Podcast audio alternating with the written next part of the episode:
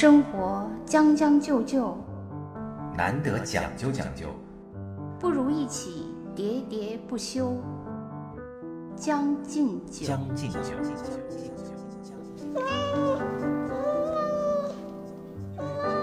者说有一些竞争对手会把这个拿成当事儿来说嘛。我们这个同事也被调查过好几次，他还要举证来证明他没有和人家怎么样过。他就向我倾诉的时候，我就特别能理解他，那他怎么举证啊？就是把那个他给他发的那些私信。就是截屏呗，哦或者说直接给那个什么来看嘛。嗯嗯，我当时留了一个心眼儿，就是 我跟那个 录音。不是录音，当时他在微博上给我发的时候，我把那个微博的每一条都截屏发给我的那个搭档女同事，我说有你作证事出了之后，你一定要替我证明啊。嗯就是是是因为是这样的话，就是你特别怕他做出一些过激的行为。哎，是不是只有女粉丝容易这样啊？哦，好像还真的没有遇到男粉丝，也有啊，男粉丝也有。你那个央视的那个不是有人给那个某女主持人献什么车吗？你记得吗？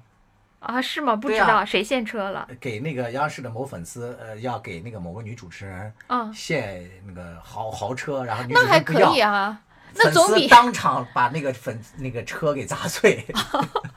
就是这种，也有很多。就我我是我不是你说的不是聊天室里送的那个车吗？不是是真车，开过去的真车。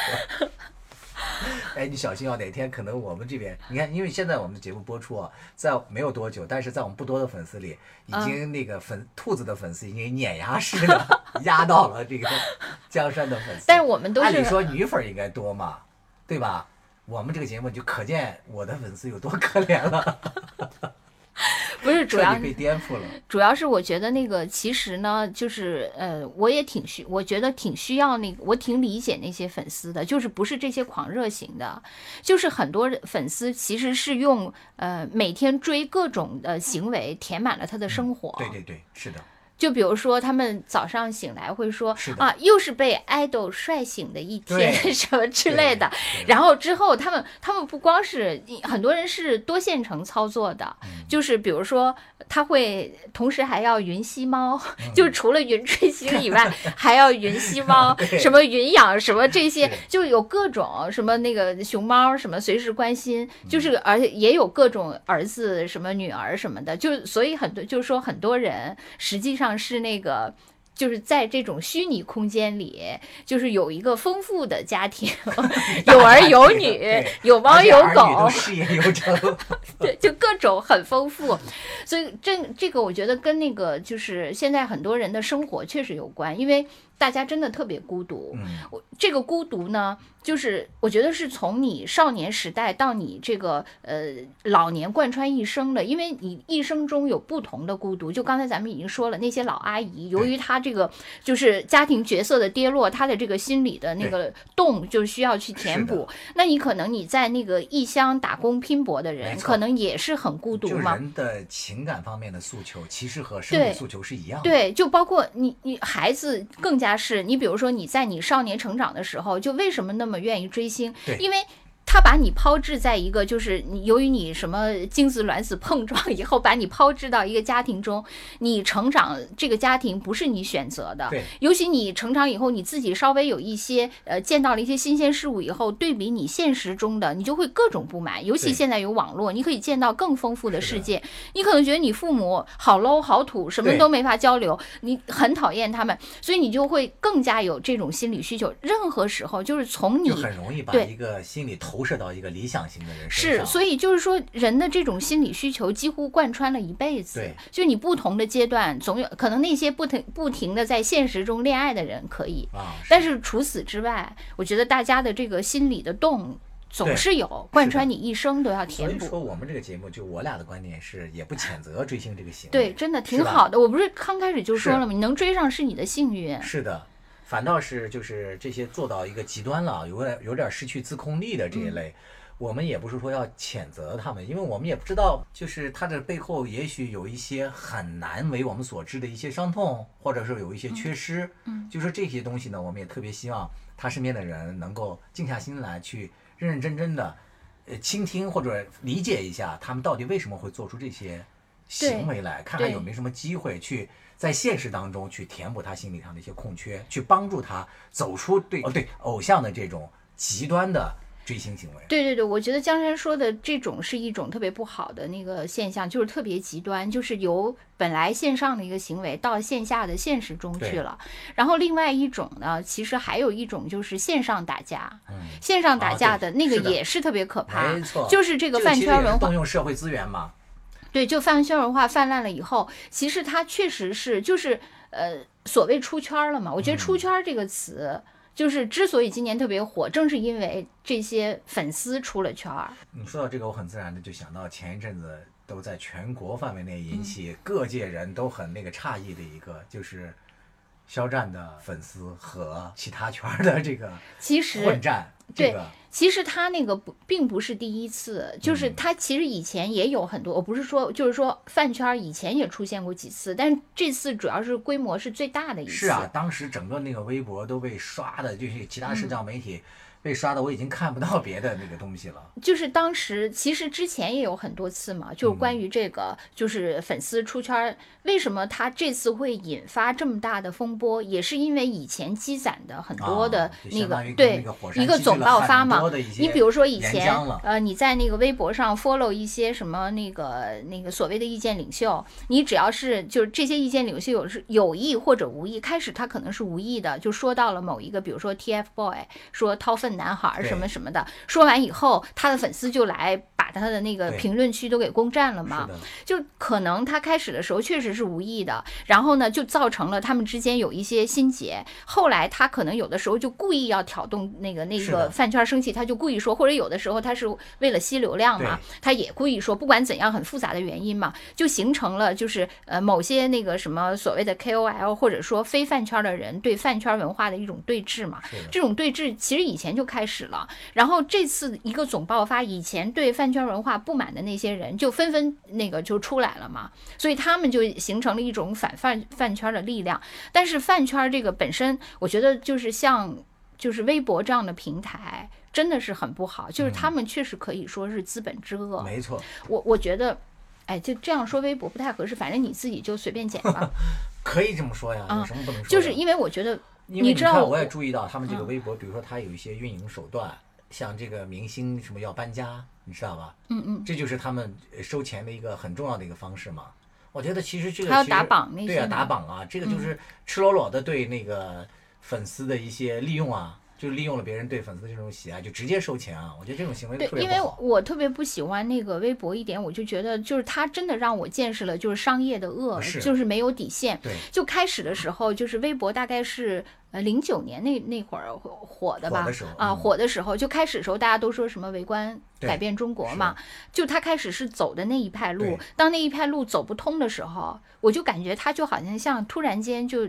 就变成自己把自己沦为一个娼妓了。那既然我呃就是不能走原来我设定那条路，那好，那我就嗯完全没有底线了，只嗯要能赚钱。就他从那个之后，就他沉寂了一段时间嘛，没有出路，他不知道怎么办就是嗯低调了一段时间之后，他就开始就是吃这些饭圈儿的这个。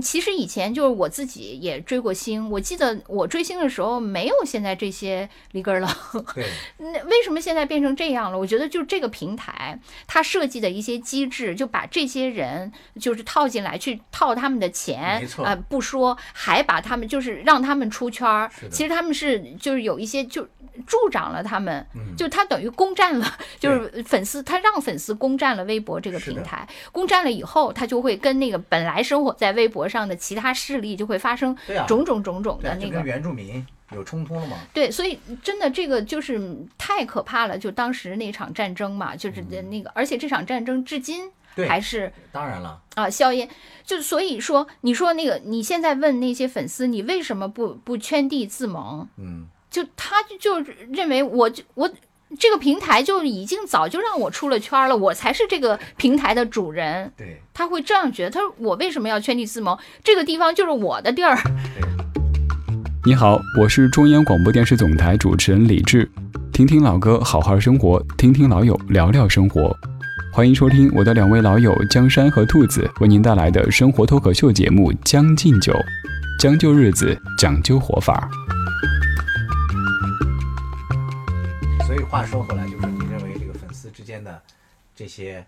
不理智的一些行为，也是我们需要去抵制的。哎，反正我就是觉得，可能人我不知道，也许我没陷那么深吧，也许我陷了那么深以后，我可能也会那个。我是觉得吧，就是如果你独自萌，就是圈地自萌，这个自萌有两个含义，一个是你真的自，你就是自己每天喜欢，就好像我每天听一个什么那个播客，或者是我我就听一个人的歌，还有一个人是，还有是你加圈加群，但是你这个群最后又四处出征了，那就是另一回事。但我就觉得，如果你真的是自己萌的话，嗯。这个其实我觉得是最健康的方式，但是人呢总有想那个找同好，然后来发泄自己的那个爱，或者是秀嘛，炫耀，嗯，交流信息嘛。就比如说我以前就是追星的时候也有这种冲动，就是我觉得它是基于几呃几个冲动，就是为什么你也可以自萌啊？你为什么不自萌？是第一，你的满腔热情需要跟别人交流。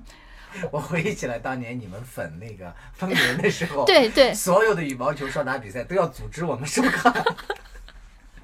还有我加了，当时加了几个群嘛，因为你想充分的讨论这件事情，你想充分的跟别人交流，宣泄你的感情，或者是把这个事情再进行所有细枝末节的讨论。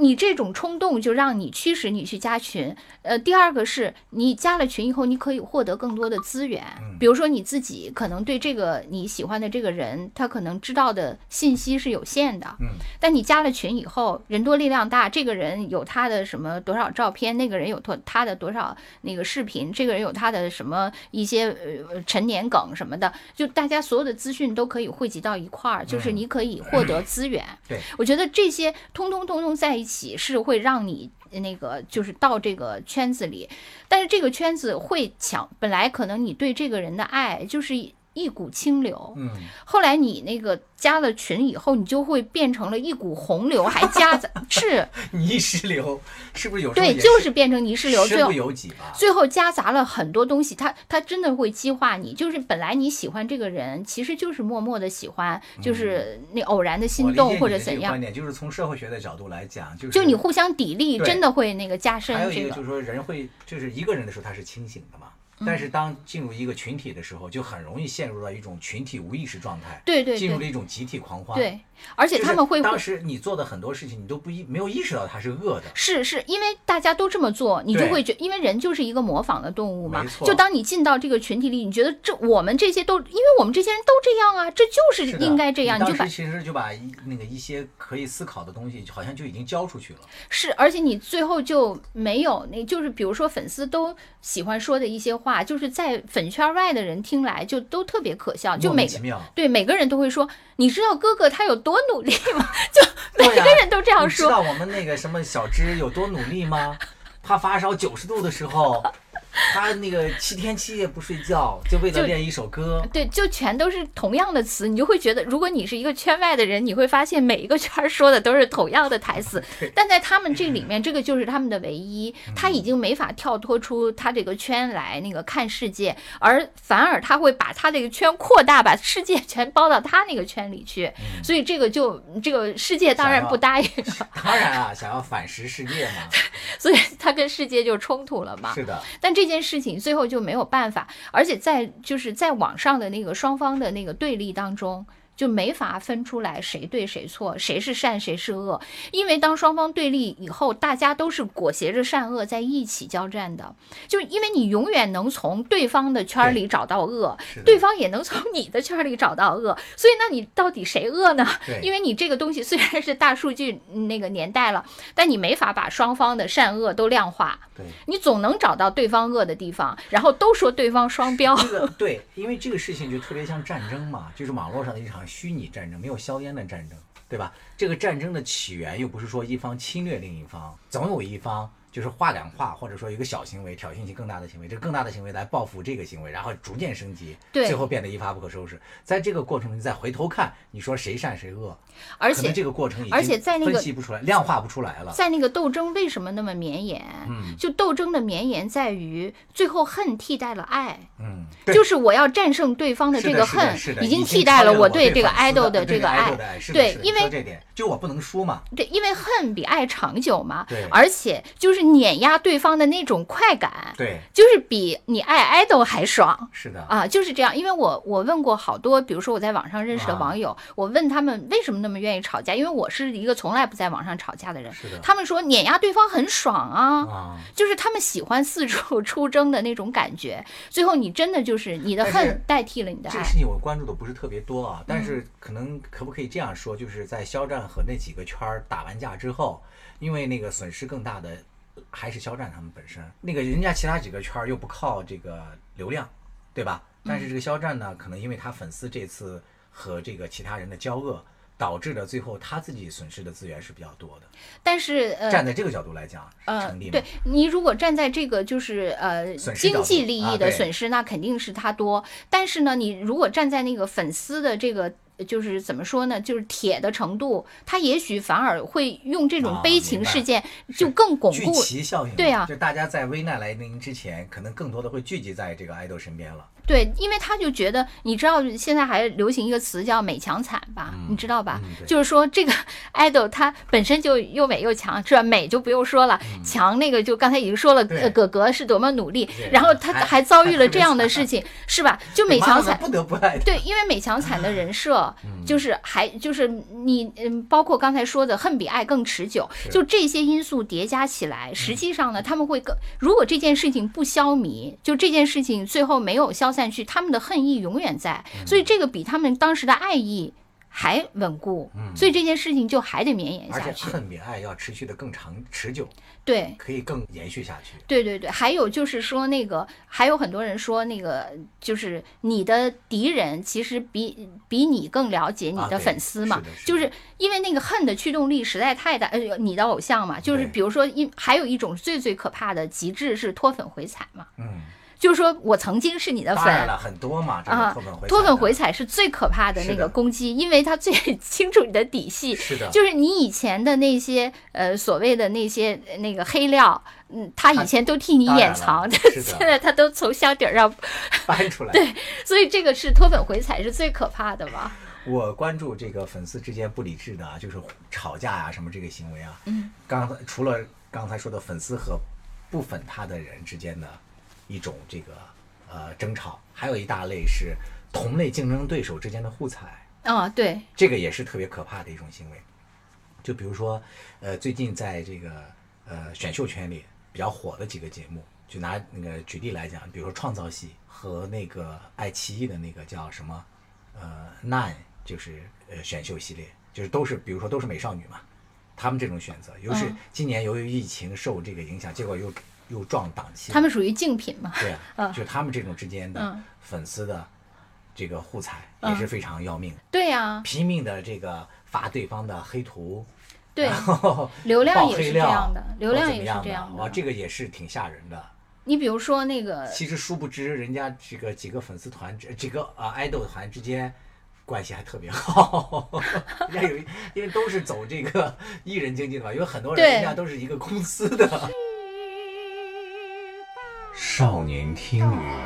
歌楼上，红烛昏罗帐。壮年听雨客舟中，江阔云低，断雁叫西风。而今听雨僧庐下，鬓已星星也，已星星也。悲欢离合总无情，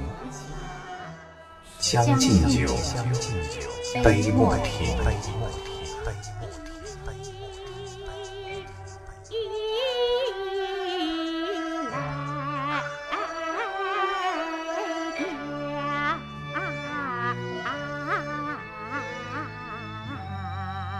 而且你知道那个还有就是炒 CP 之后提纯那个，我不是给你讲过吗？那些更是原来还炒 CP 呢。你这个怎么算是同业竞品嘛？你刚才说的，比如说都是美少女系的两个那个选秀，那个应该跟咱们网友讲一讲，什么叫炒 CP 提纯，好多人真不知道。啊，对，其实这个我觉得如果对饭圈稍微了解的，肯定都了解啊我复。述一下，看说的对不对啊？原来兔子跟我普及过，对，就是比如说炒 CP，然后提纯呢，就是举例而言，这里面有多种炒法，我只说一个那个兔子跟我讲的一种啊，就比如说炒 CP 呢，就是因为现在的那种腐文化比较流行嘛，所以就会呃，在一个看似正常的剧里，实际上炒的是这个双男主嘛，就是认为他们两个之间有这个、两个男主之间有某种激情，然后先这样，就是当然电视剧里不会这么演的，因为演了也不会过审嘛。演完了之后呢，粉丝在底下吵，就炒他两个，因为因为这个喜欢这方面的人比较新奇嘛，大家就会关注，所以他们的流量就高了。高了之后呢，这两个人就迅速的就会出圈。出圈了之后呢，那个管理部门会进呀，所以在这个过程当中呢，就又在提纯，就是要把他们两个不是这种 关系的事情再发出来。但是在这个过程当中呢，操控不好就会擦枪走火，有的人就会发对方的那个 黑料。我这么理解，你说的 你说的基本对，但有一点不对，他啊们并不是因为那个什么管理部门的问哦题还不是这个啊。首先呢，就是他们会呃，就是说呃。搞一个有点卖腐的这种剧嘛。对，然后这种剧呢，可能没没太火的时候呢，他们会放一些小料周边，比如说两个男主在那个拍摄现场互动的一些视频，啊什么这些。啊，就很多嘛，之前都是还镇魂啊呃什么的啊。啊，还有更早的什么上瘾啊什么的都是，就是你本身这个剧已经是腐了，然后再搞下他们线下真人演员，好像也有点若有若无，就是其实那个言情剧也是搞这些，是都是这样嘛，就是说，哎呀，你看这俩演员又要怎样了，现实中也是什么什么的，然后之后就会引发一堆人去叫磕 CP 嘛啊，就是磕磕磕这对 CP，现在特别流行啊、这个吧，对磕 CP 以后之后，这个 CP 就会把这两个人都带红，嗯。都带红之后呢，其实这个里面我觉得是。也是双方的需求，一个是说从那个这个偶像方面，偶像方面他为什么要那个离开 CP 单飞？因为他要获得更广泛的市场，因为他毕竟呃虽然说现在腐文化很流行，但他毕竟是上不了最顶级的台面你不能就是上很多主流的电影，如果你一直沉浸在这个这个腐腐的这个文化里，所以你要呃就是拥有更大的市场的时候，你必须要。脱就是脱离这个 CP，要提纯，这个过程就要提纯，啊就是由 CP 变成我单飞就叫提纯。嗯从这个角度上来说是这样。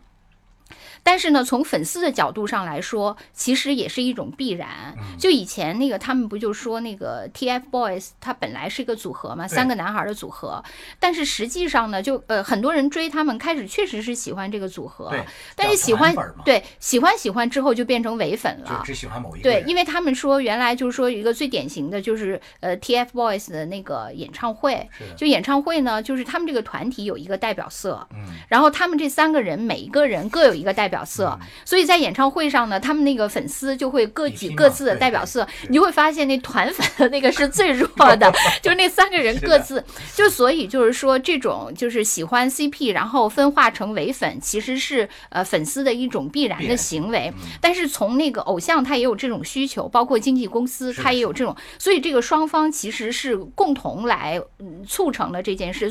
共同促成了提纯或者嗯。变伪粉这件事情的。然后在这个过过程中呢，就会可，但是粉丝量是就嗯我们拿 TFBOYS，对，所以双方就要抢，比如说 TFBOYS，然后这个原来可能吸引了一百个人，然后这三个人要分 这一百个人，所以这三个人就是的粉丝群必然要发生战争。从经纪公司来说，那我可能就要挑动他们之间，我把更多的拉向我这边。所以这个里面，然后粉丝当然因为我喜欢 A，我喜欢 B，我喜欢 C，就又会打起来。所以这个战争本身就是很激烈了。是的，就是所以你说的那些同行业竞品的战争，你说这 CP 里就两个人最后都打得头破血流是我，觉得其实作为这个粉丝呢，我们要呼吁的就是说，还是要尽量的理智嘛，就跟我们最开始讲的一点，就是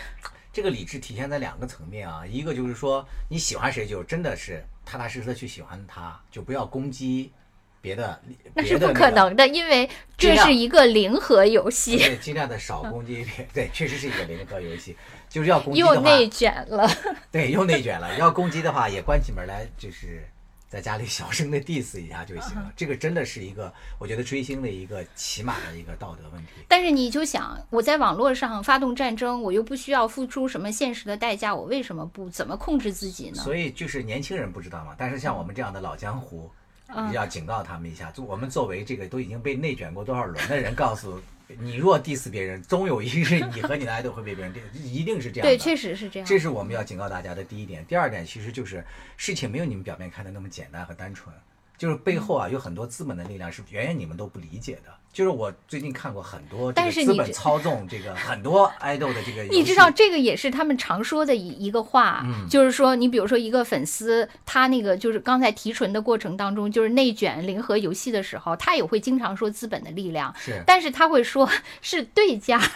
在。对。我这边很单纯，对家都是资本在搞实际，上你自己这边的这个资本把你都卷的，也都已经很多事情你根本都不知道。但他不会说是我们还不了解我们这个里面，我们这个是没有任何依靠的，完全靠那个我们爱豆美强惨。你可能真不够理了解自己，虽然他自己可以这么说，我不知道，我觉得我看他们的那个争斗，对我啊来说，我真的没法分出谁对谁错，因为我确确实实不知道。但是他对我来说，那个唯一的一个作用，嗯就是由于他们双方拼命抛对方的黑料，以至于让我这个路人粉变成了双方的黑。对，你看，你这样，你这样天天踩别人，只会让人觉得你的这个爱豆的粉丝素质太低。不是因为他们抛出他们那个 idol 的黑料，确实挺黑的对，就是让我一下就躲出八丈远。Hallo liebe Freunde, wenn das Leben dir 100 Gründe zum Weinen gibt, zeig, dass du 1000 Gründe zum Lachen hast. 当生活给了你一百个伤心的原因，你就还他一千个微笑的理由。我亲爱的朋友，你好，我是你的德语主播殷帆。有人说德国人是全球最讲究的民族，可是在我看来，不管是讲究还是将就，只有适合自己的才能天长地久。欢迎收听我的老朋友江山和兔子为您带来的生活脱口秀《将进酒》。关关于刚才我说的那个资本的那个嘛，我我这么说可能大家没有什么感觉，我就举一个很简单的一个例子，就是我最近看了一个报道说，杨超越，就刚才咱们提到的特别火的这个小女孩儿，嗯她说这个她呃今年这几年好像赚了六千万嘛，给她的公司，但是她自己的分成是非常低的。就是他们举例讲是为什么呢？就是说杨超越自己做节目的时候也直接就直白的表示过，说她到现在都不能买不起房，嗯，你想，他都给公司赚了六千万，他连套买房的钱都没有，别人就给他算过一笔，他签的那个协议嘛，就是他给公司赚一百万的话，他个人分成好像才四五万。你从这个角度来讲，资本在干什么呢？是吧？我们只从结果上来讲，爱豆你们争什么呢？嗯、但是不如直接给你的粉丝，给你的那个啥买套房吧。真的，啊、其实确实是这样的。就有人就说过嘛，那些粉丝打头花那么多钱，然后给自己的那个粉那个爱豆搬家，你知道搬爱豆搬家吧？就是他们要去再解释一下给大家。就是爱豆搬家，就是他们原来走的这个榜单嘛，嗯是比如说是在新人榜或者是什么榜里刚出道嘛，嗯但是微博还有一个 明星势力榜，所以刚才我们不说过微博很很叫什么说的很邪恶，嗯就在于这一点嘛，你要从这个榜单里进入另外一个榜单里，要再进入前两名，你得花钱，得花哦不少钱。他们算了一下，好多那个那几个就是刚刚从这个什么创造系，还有那几个系搬家成功的那几个人，都花了不少钱才搬成功的。所以说，与其花钱让他搬家，还不如真的给他买套房子，让他在现实中真正的搬家。现实中搬家也挺贵的。对，那也比那个你的爱豆是可以得到真的利益。生活有点上头，日子有处包浆。一再将就的活着，总有讲究的念想。将进酒。不打烊。